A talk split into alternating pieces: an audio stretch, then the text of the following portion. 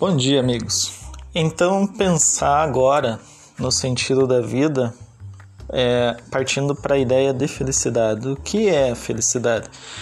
Segundo o filósofo Aristóteles, um dos filósofos mais sábios que nós temos na literatura filosófica mundial, né?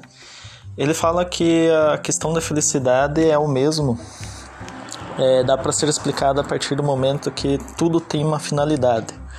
Ele, olhando a natureza, ele observou que tudo tem uma finalidade. Todos os animais cumprem com uma finalidade. Por exemplo, a abelha, né? A abelha, ela nasce, se reproduz, produz mel, né? Cuida da colmeia, né? Faz a polinização das flores, é bom lembrar isso. E ela está cumprindo com a função dela, né? Cada coisa na natureza cumpre com a sua função. Mesmo as coisas que o homem, que o ser humano faça, cumpre sua função. Um navio, né, serve para navegar, né? É, uma enxada serve para fazer a melhor carpida, uh, né?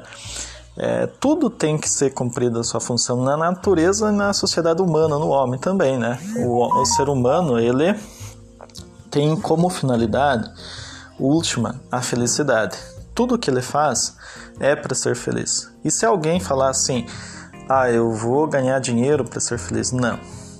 Ganhar dinheiro não é para ser feliz. Ganhar dinheiro é para auxiliar em alcançar a felicidade. Ah, eu vou ter uma. Uh, uma pessoa vai se casar para ser feliz. Não.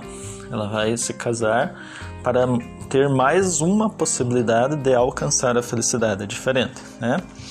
Então a finalidade última do ser humano é ser feliz. E a felicidade, ela não é não serve para nada a felicidade. Por quê? Porque a felicidade ela é soberana, ela não é serva, né?